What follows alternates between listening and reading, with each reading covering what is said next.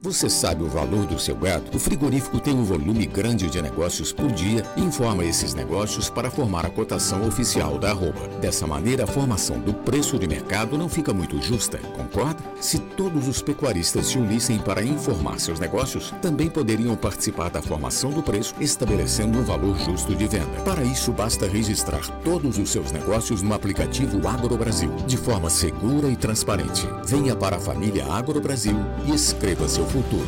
Negociou, registrou.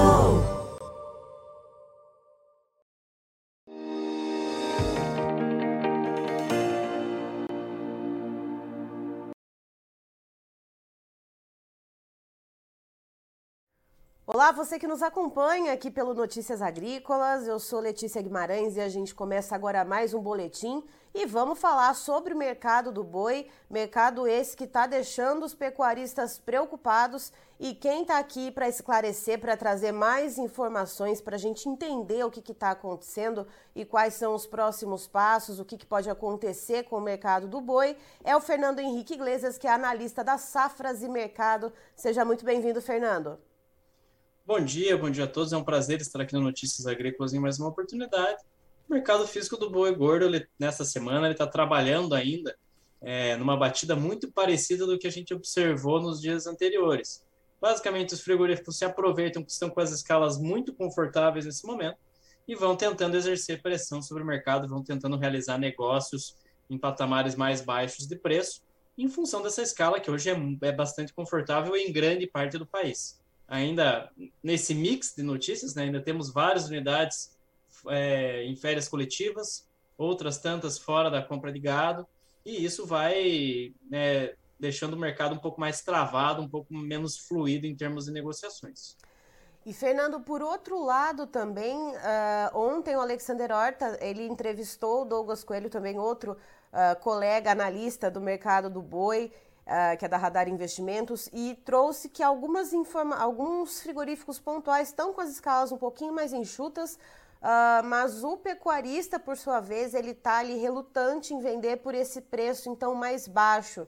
E aí, o que, que isso pode gerar para o pecuarista? Porque ele está ali tentando essa queda de braço com o frigorífico, Uh, mas isso pode acabar dando algum problema por custo de produção, porque esse boi ele segue ali então uh, junto do, do, pecuarista, né, já que ele não vai para abate.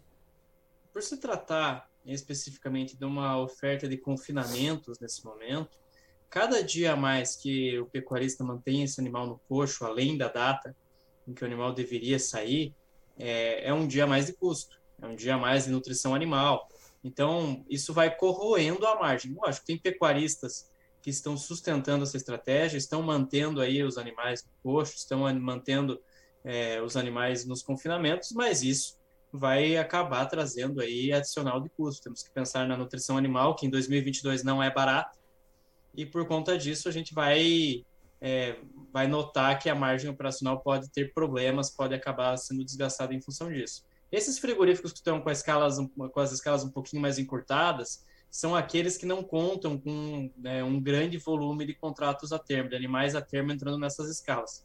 A grande indústria, principalmente, ela está recebendo uma grande incidência de animais a termo, está conseguindo aí, e isso dá um conforto muito grande, oferece uma tranquilidade a mais para essa indústria, e por conta disso, é ela que vai testando preços cada, cada vez mais baixos. Em São Paulo, para você ter ideia, para ter ideia, já tem frigorífico tentando comprar boi a 290, animais padrão China.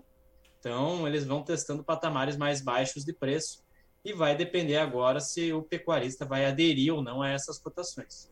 Certo, então se a gente tinha patamares ali entre 300, 300 reais ou 305 reais boi China, uh, essa ousadia e alegria aí do frigorífico de testar esses 290 reais Uh, o que, que, pode acontecer? Será que o pecuarista ele vai estar tá mais pendendo a aceitar, uh, justamente né, para tentar então uh, mitigar esses impactos de custos de produção ou não? O pecuarista ainda vai por alguns dias, por algum tempo, ainda travar essa queda de braço, Fernando? A tendência é que siga travando essa queda, essa queda de braço por enquanto, né? Quanto for possível. Para o frigorífico, a situação dele é bastante confortável.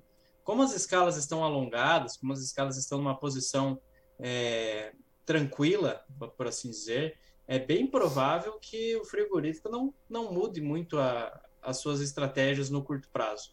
Para a gente ver o mercado do boi com uma cara de altas mais consistentes novamente, precisa reduzir essa escala de abate e enxugar os estoques de carne. O mês de agosto ainda está complicado em relação à demanda. Estamos na segunda quinzena de mês, é, na segunda quinzena do mês, os preços no atacado estão recuando. É, percebemos queda dos preços do traseiro, do dianteiro, e isso vai, vai fazendo com que os frigoríficos aí operem ainda de uma maneira mais contundente em relação a essa queda dos preços, vão tentar comprar a preços mais baixos. Então, é, enquanto não tiver essas duas condições, escalas encurtando e estoques mais enxutos, o mercado não vai ter espaço para grandes altas. E Fernando, por falar em demanda, né? A gente acabou de virar a quinzena. A gente teve aí então uma primeira quinzena uh, com auxílios emergenciais sendo liberados. A gente teve uma primeira quinzena né, sazonalmente massa salarial entrando, uma primeira quinzena com celebração do Dia dos Pais. Uh, essa demanda que deveria haver, ela não aconteceu, aconteceu de maneira um pouco mais contida. O que, que foi que houve aí que deu essa frustrada, então, uh, numa tentativa de enxugar um pouquinho mais esses estoques? Realmente a demanda foi um pouco mais tímida do que o previsto, mas em relação ao consumo doméstico, nós ainda temos bons elementos daqui até o final do ano que podem justificar aí a sustentação aos preços do boi e da carne. É, temos que considerar que, como você bem mencionou, tem esse auxílio Brasil que teve seus valores é, aumentados, temos a, o auxílio que foi oferecido aos motoristas de caminhão. Há também, é, é, um ano de eleições, anos de eleições tipicamente aumentam o consumo de carne. Também temos uma Copa do Mundo que esse ano vai acontecer no último trimestre. É uma data muito importante para a população brasileira e vai trazer efeitos positivos sobre a demanda. Então, é, temos elementos de otimismo ainda no mercado. Esse momento ele é mais complicado, é mais complexo realmente, mas felizmente temos aí fatores bem, é, fatores saudáveis, para assim dizer, que podem levar essa arroba do boi gordo a patamares mais altos. Temos também uma exportação que vai muito bem, uma dinâmica de exportação muito agressiva. O Brasil nunca é, vendeu em níveis tão bons, né, em termos de volume, em termos de arrecadação. Então, a exportação caminha muitíssimo bem em 2022 possivelmente vamos ter um recorde em termos de volume e vamos ter um recorde em termos de arrecadação também. Bom, então nesse momento, se a gente vê os preços no, atacado caindo, os frigoríficos com essas escalas, né, a maior parte dos frigoríficos com essas escalas mais alongadas, mais confortáveis em relação às compras, testando esses preços mais baixos, e na outra ponta o consumo que sazonalmente acaba ficando mais tímido, né, na segunda quinzena do mês, a gente pode começar a ver uma demanda, uma mudança nesse cenário entre oferta e demanda e talvez um, uma, um começo de uma escalada novamente dos preços quando, Fernando? Em meados de setembro é mais seguro que isso aconteça, que aí a gente já vai ter a primeira quinzena de setembro, que é, uma, é um período do mês em que o consumo é mais amplo, vai ter uma entra salários na economia, vai motivar a reposição entre atacado e varejo, mas tem que ficar atento realmente à posição das escalas. Se a gente perceber que as escalas estão encurtando, aí sim é, a tendência de alta dos preços aumenta, aumenta essa perspectiva de reação. E também com o, término das férias coletivas, né? já tem unidades que devem voltar a operar normalmente na próxima semana, no início da, da semana que vem, e temos outras unidades que vão voltar à atividade normal no início de setembro. Então, por, com isso, com essa normalização, com esse término do período de férias coletivas, vai, vai melhorar, é, esses frigoríficos voltam a comprar animais para compor suas escalas de abate, e aquelas distorções regionais que se formaram de excesso de oferta em alguns, algumas regiões do Mato Grosso, por exemplo, aí vai, vai entrar num quadro um pouquinho mais normal em função desse retorno das férias coletivas. Certo. Fernando, muito obrigada pela sua participação aqui com a gente no Notícias Agrícolas. Você e todo o pessoal das Safras aí são sempre muito bem-vindos aqui conosco. Eu que agradeço, é sempre um prazer participar. Desejo um ótimo resto de semana a todos que nos acompanham e até a próxima.